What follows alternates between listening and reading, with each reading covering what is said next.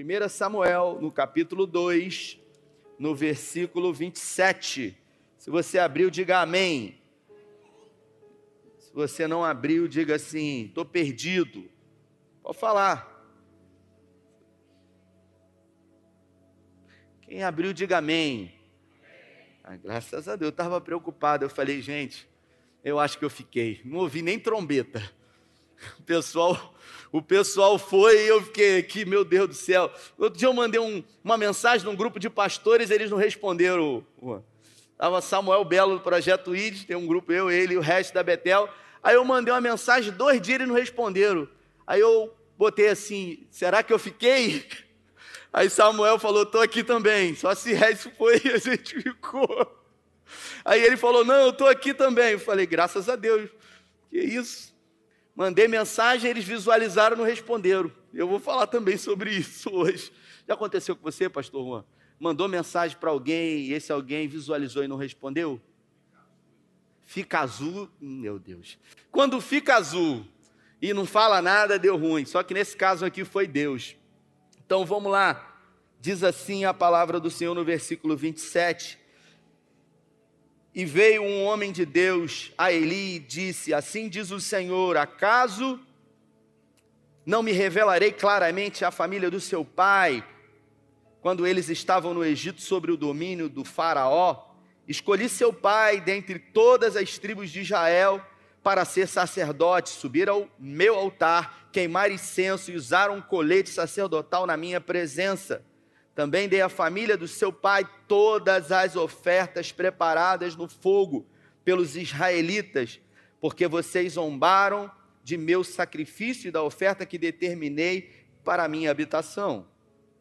Porque você honra os seus filhos mais do que a mim, deixando-os engordar com as melhores partes de todas as ofertas feitas por Israel, o meu povo. Até aqui, feche os seus olhos. Pai, essa é a tua palavra que é poderosa e em graça pedimos que nessa noite o Senhor ministre aos nossos corações.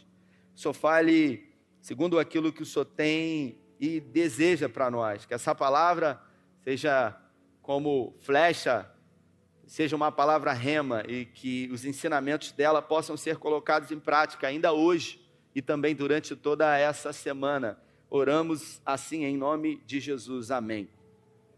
O número 40 é um número muito profético na Bíblia, sabe? E não é diferente no caso desse homem, que eu vou falar sobre ele, um pouco sobre ele hoje. Um profeta chamado de Eli. Eli ele julgou a nação de Israel e profetizou sobre ela durante 40 anos. E o número 40, ele é muito profético. Uh, o primeiro rei da nação de Israel, o rei Saul, ele governou por 40 anos. O segundo rei Davi, ele governou a nação de Israel também por 40 anos. O terceiro rei, Salomão, ele governou a nação de Israel também por 40 anos. O profeta, o líder do Antigo Testamento chamado Moisés, ele viveu 120 anos. E a vida de Moisés ela é dividida em três fases de 40 anos. Os primeiros 40 anos ele passou uh, no Egito, no palácio. Os segundo, segundos 40 anos ele passou uh, nos desertos. E ter, a terceira fase ele passou com o povo peregrinando até a terra prometida, não entrando nela. Então a gente entende que ah, existe um ciclo, ah, e esse número 40 ele representa muito na vida de muitas pessoas. Aqui nós vemos um cenário onde o povo havia saído do Egito e se encontrava espalhado pela terra prometida e estavam sendo governados por juízes e também Deus levantava profetas. Nesse caso especificamente, Eli, ele era um juiz e também era o profeta. O profeta é aquele homem que é utilizado por Deus para profetizar e para declarar sobre o seu povo a mensagem que Deus tem para ele. O profeta ele tem um canal direto de comunicação com o próprio Deus. E a Bíblia fala que Eli ele julgava os casos do povo.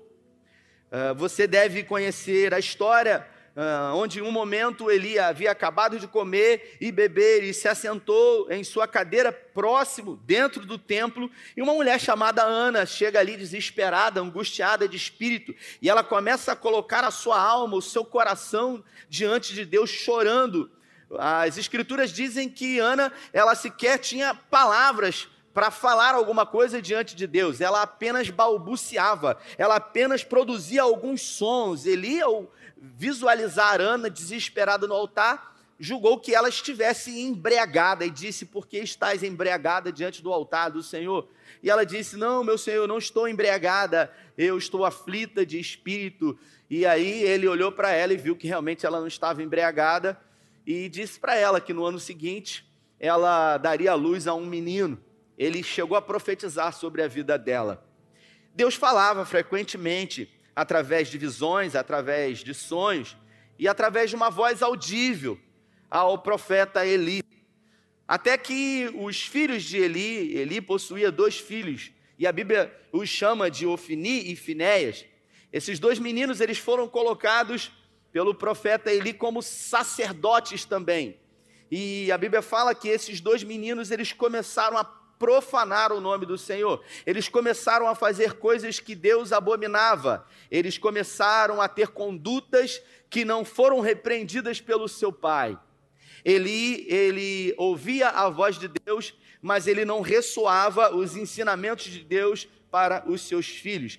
Eli, em algum momento, ele se perdeu, desejando mais agradar aos seus filhos do que propriamente a Deus. Ele conhecia Deus, ele sabia quem era o Senhor, ele sabia como o Senhor desejava que os seus filhos se portassem diante dele, mas é aquela coisa de querer agradar demais ao, aos filhos. Outro dia eu li uma frase que diz que se você criar os seus filhos, é bem provável que você vai mimar os seus netos. Mas se você mimar os seus netos, se você mimar os seus filhos, é possível que você tenha que criar os seus netos. Quem mima demais os filhos e não educa, possivelmente vai ter que criar os netos. Eli, ele é a prova viva disso. Ele resolveu passar por cima da vontade do Senhor em detrimento ao que os filhos faziam. Os filhos roubavam ofertas que eram destinadas para o Senhor, gordura, comida, carne, Eli, ele passava vista grossa quando os seus filhos é, utilizavam pessoas que estavam ali, mulheres, para adorar ao Senhor no templo, tendo relações sexuais com aquelas mulheres. Ele fez vista grossa, ele disse: Ah, eu não. São os meus filhos. Esses meninos são pessoas boas. É aquela coisa, não, o problema deles é a companhia deles, porque o pai, no fundo, no fundo, sabe, e ele sabe o que tem que fazer, mas ele não faz. E todas as vezes que um problema ele surge, que uma necessidade se levanta, todas as vezes que uma omissão acontece, um lugar ele é vago, Deus sempre vai levantar uma resposta. Deus sempre vai levantar alguém para ser resposta. E Eli já não era mais a resposta que Deus queria que ele fosse. Em algum momento ele se perdeu, ele se perdeu e Deus o avisou, dizendo para ele. Ele apenas dizia para os seus filhos: O que, que vocês estão fazendo? Vocês conhecem o Senhor, vocês sabem quem Ele é, mas Eli ele não se posicionou diante dos seus filhos, corrigindo os seus filhos. E se existe uma coisa que nós amamos nessa terra, os nossos filhos, que é a herança que Deus nos deu. Você quer coisa pior do que no dia da sua partida você saber que os seus filhos vão se desviar daquilo que você mais prezou, que eles permanecessem na presença de Deus? Então, tão importante quanto a gente mimar os nossos filhos, e tem gente que diz, pastor, eu não tive nada, eu vim de uma situação muito difícil, e por isso eu tento de alguma forma fazer pelos meus filhos, ou você vive trabalhando, você vive numa vida acelerada e às vezes você tenta compensar presentes a despeito da falta da sua presença com os seus filhos. O profeta Eli, ele, ele ignorou aquilo que de profano os seus filhos faziam na presença de Deus. E de Deus ninguém pode escarnecer aquilo que o homem semear, certamente ele colherá. E um dia Deus envia um profeta na casa de Eli, dizendo para ele, dizendo para ele que os dois filhos dele morreriam no mesmo dia. Eu estou falando de um homem de Deus que conhecia o Senhor. E quando o próprio Deus ele designa alguém para falar com Eli sobre a morte dos seus filhos, a Bíblia fala que Eli, ele, ele não se revoltou, ele não resolveu bater na mesa, ele não resolveu mudar aquela situação, ele não criou um plano, não chamou os filhos para uma conversa, ele disse: Olha, a gente precisa se arrepender porque o profeta, a todo momento, ele chamava a atenção do povo para o arrependimento. Porque as misericórdias do Senhor são a causa de não sermos consumidos, grandes são as suas misericórdias, não têm fim, se renovam a cada manhã. E todo profeta de Deus sabe quão grandes são as misericórdias do Senhor, mas parece que Eli havia se esquecido disso. Uma espécie de, de frieza espiritual, uma, uma espécie de, de rancenise na alma, fez com que ele ficasse paralisado e aquela mulher que se aproximou do templo pedindo ao Senhor um filho, um ano depois deu à luz a um menino chamado Samuel, quer dizer, um pedido a Deus. E Ana fez um voto ao Senhor dizendo: quando esse menino desmamar, eu vou levar ele para que ele seja criado no templo. Era ela, ela era envergonhada pela sua concorrente, como a Bíblia fala, Eucana tinha duas mulheres, Ana e Penina. Penina tinha vários filhos, Ana não tinha.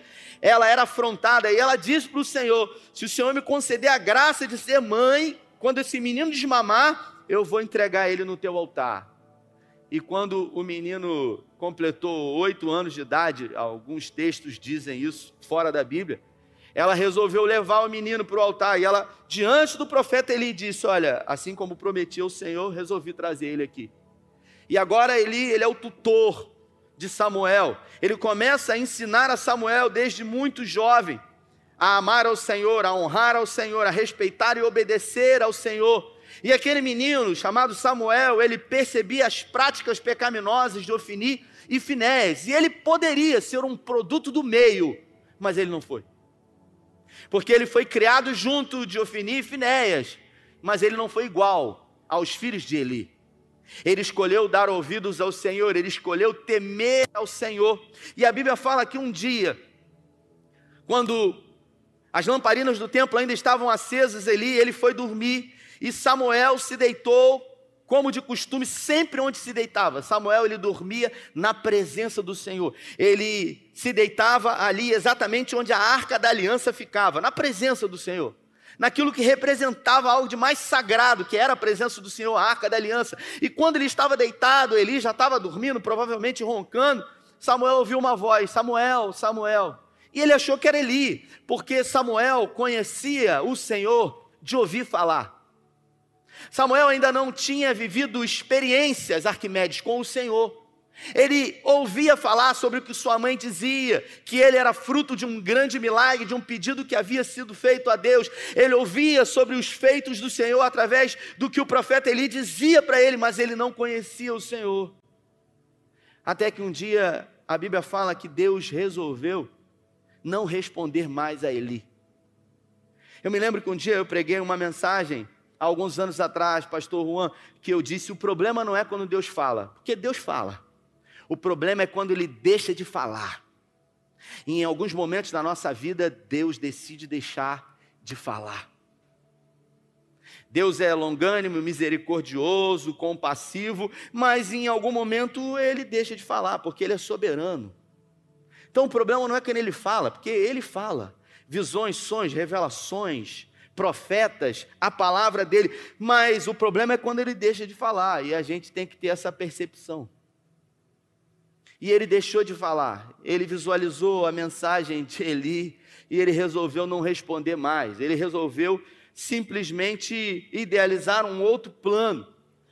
E pela segunda vez, ou melhor, pela primeira vez, Samuel levanta, vai até Eli e diz: Eis-me aqui, meu senhor. E ele falou: Não te chamei, não.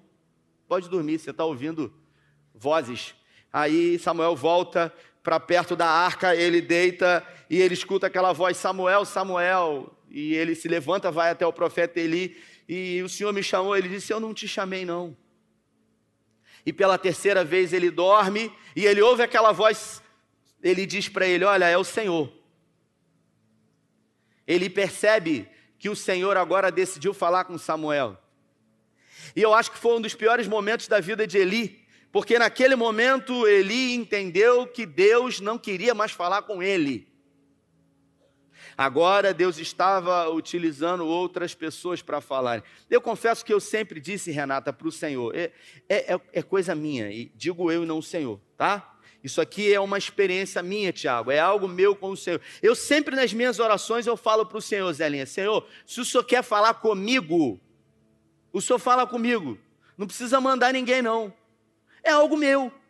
Sabe, quando você tem um pai que você gostaria que ele usasse um canal, agora, não quer dizer que ele vai usar só esse canal. Eu estava lá na sede hoje, uma irmã de manhã veio e me entregou um rolo. E eu falei, amém. E a irmã começou a chorar, e eu falei, irmã, eu recebo, amém, eu recebo. Eu recebo, eu creio que é de Deus. Eu falei para ela, eu recebo. Você está curioso para saber, mas você não vai saber. Não é da sua conta, né? Uma hora eu conto. Deixa acontecer primeiro, né, pastor? E aí, eu falo para o Senhor: Senhor, fala comigo. Mas fala comigo, não preciso usar ninguém, não. Só que às vezes ele resolve usar algumas pessoas. E aqui ele, ele olhou e ele falou: hum, agora Deus não quer mais falar comigo. Ele visualiza as minhas mensagens e não fala mais comigo. Por quê? Porque Deus já havia chamado a atenção dele para aquilo que ele estava fazendo. E aí ele chegou para Samuel e falou: Samuel, se deite, meu filho porque é o Senhor. E quando você ouvir a voz de novo, você vai dizer: Eis-me aqui, Senhor. Pode falar que o teu servo ouve. E aí você imagina aquela noite, porque Samuel, aquela noite, ou melhor, ele não dormiu. Ele ficou pensando o que, que o Senhor falou para ele. O que, que será que o Senhor falou para ele? E aquele, aquela noite ele contou estrela, ele ficou vendo as coisas, ele ficou imaginando em si, igual eu e você fica imaginando, quando a pessoa que a gente manda uma mensagem visualiza e não responde, a gente fica pensando um monte de coisa, imaginando um monte de coisa, e quando a manhã seguinte surgiu, a Bíblia fala que Samuel já estava com os serviços do templo, limpando a janela, e aí morrendo de medo para que ele chamasse, porque o Deus de Israel chegou para ele e falou: Eu vou matar os dois filhos de Eli no mesmo dia. Deus falou para Samuel: E eu vou colocar você como profeta agora. Você vai ser colocado no lugar dele. Ele está fora, não está mais nos meus planos. Agora o meu negócio é contigo. Não vou falar mais com ele. A partir de agora, só vou falar com você. E aí Eli queria saber sobre isso. E Samuel com medo. Samuel era um filho para Eli, afinal Eli estava o criando. E aí Samuel provavelmente fugiu. O texto diz que ele ficou muito preocupado, com medo, temeroso, até que Eli encurralou ele e falou assim: "O que que o Senhor falou com você?" E ó, Preste atenção. Não me omita nada. Eu quero saber de tudo. Pode falar. Fosse você, você falava? Nada não, as coisas simples aí, fica tranquilo. Porque depois vai dar ruim para mim aqui, porque ele vai querer me perseguir, ele vai achar que eu estou querendo tomar o lugar dele. Pelo amor de Deus, eu vou falar um negócio desse. E ele disse: Não me omita nada. E ele perguntou: O que o Senhor lhe disse? Não esconda de mim. Deus o castigue, ainda jogou praga, né? E o faça com muita veracidade, se você esconder de mim qualquer coisa que ele lhe falou. Então Samuel lhe contou tudo e nada escondeu. Então ele disse: Ele é o Senhor, que faça o que lhe parecer melhor. Isso aqui me preocupa. Sinceramente, isso aqui chamou muito a minha atenção quando de alguma forma Deus resolve se manifestar diante de um homem de Deus e ele diz: se ele é Deus, ele faça aquilo que ele achar melhor. A pergunta que eu fiz quando li esse texto foi o seguinte: será que ele não sabia que as misericórdias do Senhor não têm fim? Que ele poderia se prostrar diante do Senhor, clamando por misericórdia e perdão da parte desse Deus compassivo e ter realmente o perdão e a misericórdia do Senhor? Sim ou não? Sim ou não? Mas por que, que ele não fez isso? Por que, que ele não resolveu verdadeiramente se quebrantar diante do Senhor? Por que, que ele não resolveu colocar diante de Deus como se encontrava a sua alma? Ele simplesmente disse: Ele é soberano e que ele faça segundo a sua vontade. Sabe quando você já não acredita mais que é possível? Sabe quando na sua vida, de alguma forma, aquilo que um dia era uma chama acesa, um fogo, já não é mais, hoje é cinzas. Sabe quando um dia você queimou diante do Senhor, diante de pessoas no altar dele, fazendo a obra dele, e hoje você se encontra apático. É aquela coisa, fazer por fazer, ah, não importa o que vai acontecer. Existem pessoas que no meio da caminhada se feriram, se decepcionaram se decepcionaram com pessoas, se decepcionaram inclusive com Deus, porque projetamos alguns deuses. A gente cria expectativas de deuses que são apresentados, um Deus que tem que fazer e tem que responder e tem que produzir milagres a hora que a gente quer. E quando isso não acontece, um familiar nosso, no, nosso contraiu Covid, a gente orou, pediu a Deus para curar e não curou. E a gente se revoltou contra Deus. Eu conheço uma família que já há muitos anos eles se encontram em luto. Porque quem não passa pelo luto vive nele. Perderam uma filha. Sabe? E o quarto da menina se encontra exatamente do jeito que a menina deixou a última vez. Essa família, eles não conseguem viver, se relacionar, eles não conseguem se relacionar com pessoas, eles não conseguem se relacionar com Deus. Porque eles vivem fazendo a mesma pergunta: por quê? E a gente cristaliza, e a gente acaba sem perceber, fazendo com que o tempo passe e um esfriamento absurdo aconteça. E Deus, por que, que Deus não fala mais? E Deus, por que, que Ele não se manifesta? Ele continua falando, a gente é que não ouve, a gente é que não percebe, a gente é que não sente, a gente perde a sensibilidade de sentir o Senhor. Porque quando a gente está verdadeiramente no Senhor, a gente não precisa muita coisa para sentir a presença dEle.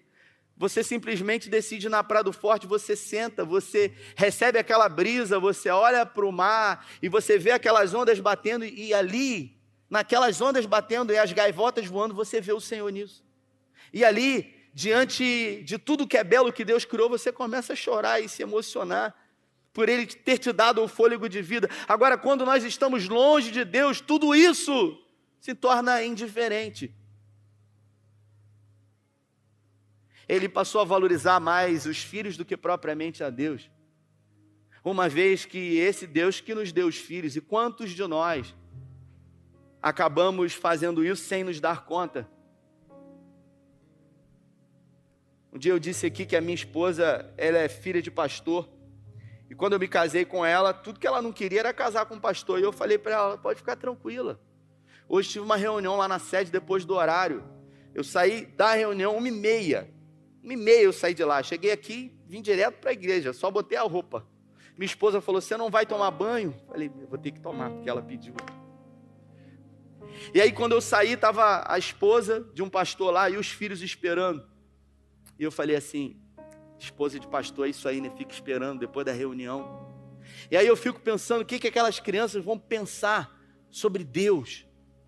Sobre esse Deus que deixa eles esperando ali até que hora para almoçar, porque são reuniões intermináveis. E isso não é uma vez, são duas, três, dez, dez anos, a mesma coisa. E a minha esposa viu isso, ela viveu isso, ela experimentou isso. A mãe dela sentadinha com ela, e o pai dela lá em reuniões, e um dia, quando ela conhece alguém, esse alguém dá todos os indícios que vai se tornar um pastor, o que, que ela pensou? Tudo que eu não quero é casar com um pastor. Tudo que eu não quero é viver de novo aquilo que minha mãe viveu, que meus filhos vivam, aquilo que viveu. E a gente não se dá conta disso. De que às vezes a igreja ela afasta os nossos filhos de nós e a gente tenta compensar de alguma forma, ele se perdeu. Ele se perdeu em todas as esferas e ele disse aqui que Deus faça como ele bem entender. Só que a Bíblia fala que Deus começou a falar com, com Samuel com mais frequência, sabe? Com muito mais frequência. Os filisteus eles invadiram Israel mataram quatro mil homens, levaram a arca da aliança. Israel chorou desesperadamente e Samuel agora foi levantado como um profeta oficial diante de Deus e começou a chamar o povo ao arrependimento, dizendo: Olha, Deus não se esqueceu de vocês.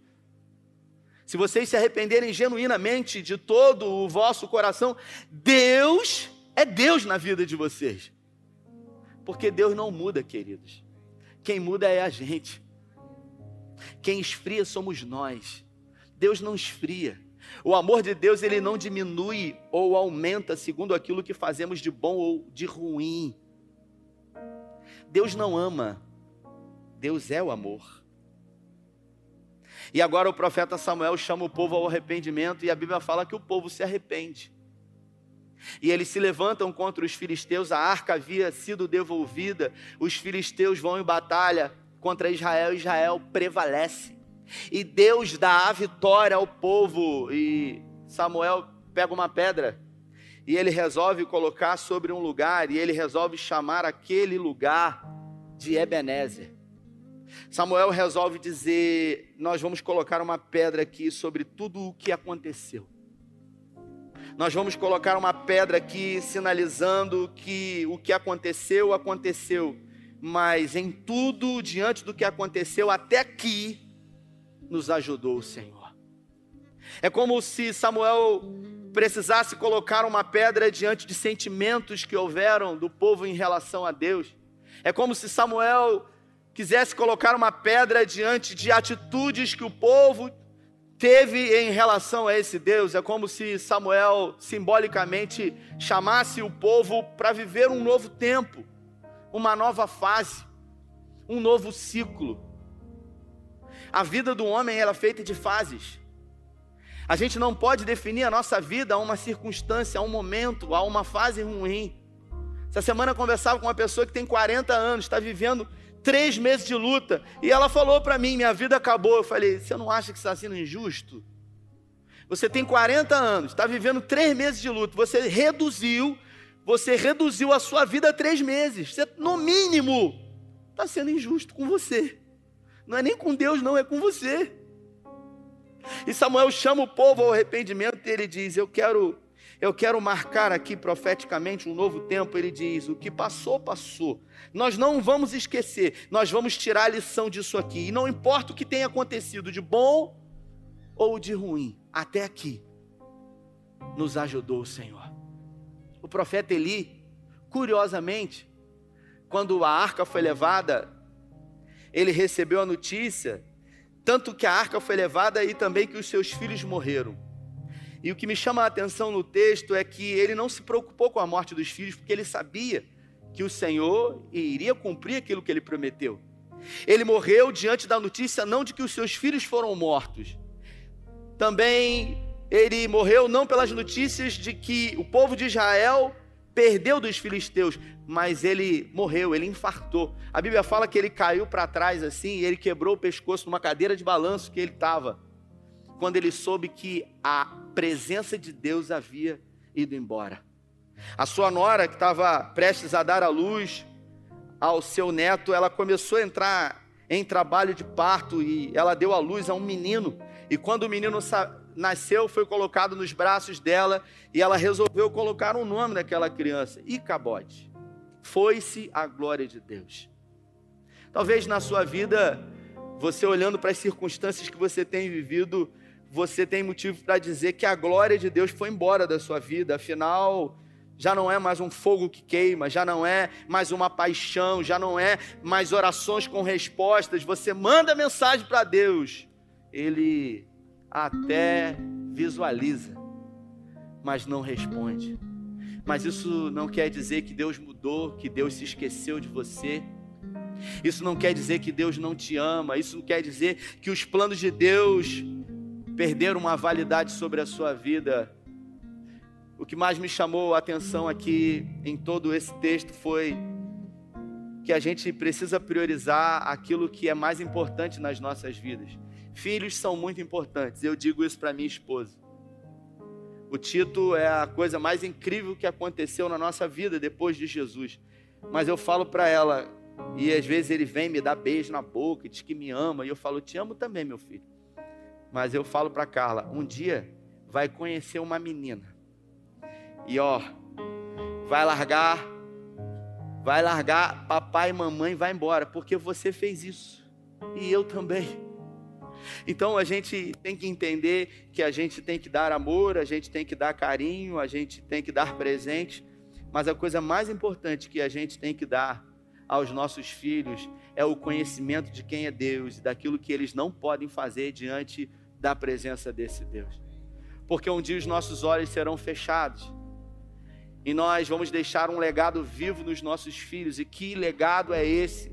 Que nós estamos deixando, que a vida é fácil, que tudo que eles querem, eles podem pedir ao Pai e, eles vai, e Ele vai dar. Então, ele pede o Pai, eu tenho condições de dar, eu me sacrifico, eu trabalho mais, eu não estou presente dele, mas eu abençoo, porque eu amo e tal. E um dia eu morro e ele começa a projetar essa mesma relação com Deus. E ele começa a orar e pedir a Deus para que Deus dê, porque Deus é Pai, porque Deus ama, mas nem sempre Deus é como nós. E aí ele começa a entrar em crise dizendo: peraí, mas o meu pai, tudo que eu pedia, ele me dava. Ele se sacrificava. E esse meu pai aqui, que é Deus, quando eu peço, ele não me dá. Então ele não me ama. E a gente acaba passando uma mensagem para os nossos filhos de um Deus diferente para eles. Se coloque de pé. Eu gostaria de orar com você se você está com a sua família aí, talvez os seus filhos ainda estejam lá embaixo. Mas se você está com a sua família, eu queria que você se abraçasse a sua família, a sua esposa, seu marido. Enquanto eles vão adorar ao Senhor, eu quero pedir que você faça uma oração, pedindo a Deus que dê a você sabedoria, para você instruir os seus filhos, não como Eli, foi um grande homem de Deus, mas foi um péssimo pai perdeu na principal missão que Deus deu a ele.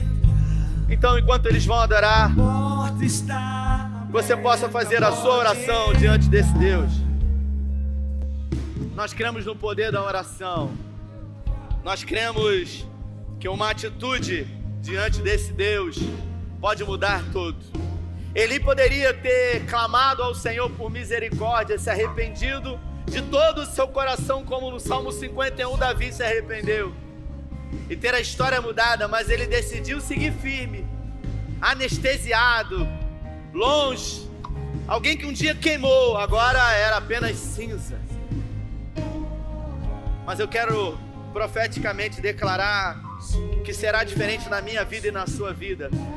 Porque se Deus colocou essa palavra no meu coração, Ele trouxe você aqui para que você corrija a rota, para que você possa ser despertado, porque aquilo de mais importante que os seus filhos precisam é da sua presença, é do seu encorajamento e também para que você todos os dias diga aquilo que de mais importante na vida existe, que é a presença desse Deus. Dinheiro vem e vai. Dinheiro é importante sim, mas ele vem, ele vai. Ora a gente está com um pouco mais, ora a gente está com um pouco menos. Agora, o que não pode faltar na nossa vida é a presença de Deus, porque quando o Icabode chega, é porque a presença de Deus foi embora. Mas nós podemos orar e clamar por essa presença, por essa presença na nossa vida, por essa presença no nosso casamento, por essa presença na vida dos nossos filhos. Talvez os nossos filhos vejam todos os dias brigas, confusões, e as crianças já começam a entender, e quando ouvem falar sobre casamento, elas dizem: Olha, eu não quero casar, porque a referência de casamento que elas têm é um inferno entre o pai e a mãe delas. Mas isso hoje pode ser mudado pelo poder do nome de Jesus. Quando eu e você entendemos que nós precisamos ser exemplo para os nossos filhos, e muito mais importante do que aquilo que falamos, é aquilo que fazemos diante deles. E Deus ele pode mudar tudo. Deus ele parou o sol, ele voltou a sombra quando uma oração sincera foi feita diante dele. Então eu quero orar por você e pela sua família, porque eu creio que essa palavra ela pode produzir frutos na sua vida e na sua casa, no nome de Jesus. Se você está com a sua família aí, eu queria que você se abraçasse. Se você está sozinho, coloca a mão no seu coração. É no nome de Jesus, segundo essa palavra, diante dos erros e dos acertos de Eli, um grande homem de Deus, que nós pedimos ao Senhor que nos instrua, que o teu Espírito Santo sopre diante daquilo que um dia foi chama, foi brasa incandescente e hoje é apenas cinzas. Espírito Santo começa a soprar e começa a queimar outra vez, que possamos arder e queimar outra vez em fazer aquilo que o Senhor deseja para nós. Senhor, nós somos gratos pelos filhos que o Senhor nos deu, mas os filhos não podem ocupar um lugar principal nas nossas vidas, porque a coisa mais importante que temos é o Senhor, porque foi o Senhor que nos deu os filhos, a vida, a salvação. Então, colocamos hoje cada coisa no seu devido lugar. Nos ensine, Senhor, a sempre estarmos quebrantados de coração diante do Senhor. Onde houver uma apatia, um desânimo, uma frieza, que o teu Espírito Santo sopre e produza o fogo do Senhor, que possa queimar outra vez, arder novamente, um desejo ardente de te conhecer e de prosseguir em conhecer ao Senhor, esse Deus que não muda, esse Deus poderoso que não mente, esse Deus que não falha, esse Deus que nos amou primeiro, Pai. Pai, nós queremos ser resposta, Senhor. Nós queremos ser resposta para os nossos filhos diante de inquietações. Pai, nós queremos ser resposta no nosso trabalho, na faculdade. Nós queremos ser resposta na sociedade. Que não haja necessidade de se levantar outro, como o Senhor levantou Samuel, por uma apatia de Eli. Nós queremos ser resposta, Pai. Se em algum momento paramos, hoje nós voltamos para a posição e declaramos para o Senhor: conte conosco, Senhor. Eis-me aqui, envia-me, Pai. Muda a nossa realidade, Senhor. Toca, ó Deus, em nós outra vez. Pedimos em nome de Jesus, Pai, que o Senhor nos guarde, que o Senhor nos livre, que o Senhor nos abençoe que o Senhor nos fortaleça com a tua destra da justiça. Guarda os nossos filhos, Pai. Nós declaramos sobre a herança que o Senhor nos deu, os melhores lugares. Um dia partiremos, dormiremos no Senhor, e quando esse dia chegar, ao olhar para os nossos filhos, possamos ter a certeza de que eles foram instruídos sobre o que devem fazer em relação às prioridades da vida. Que eles tenham o Senhor como prioridade acima de todas as coisas. Mas para isso precisamos ser exemplo para eles. Guarda a nossa vida, a nossa família. Que essa semana que começa hoje seja uma semana produtiva, uma semana onde o Senhor nos surpreenda, onde possamos colocar em prática tudo aquilo que aprendemos sobre os erros e acertos do profeta Eli que possamos fazer uma correção de rota, um recálculo de rota e ter uma realidade mudada. Oramos com fé em nome do Pai, em nome do Filho e em nome do Espírito Santo. Se você crê, dê a melhor salva de palmas. Deus abençoe você.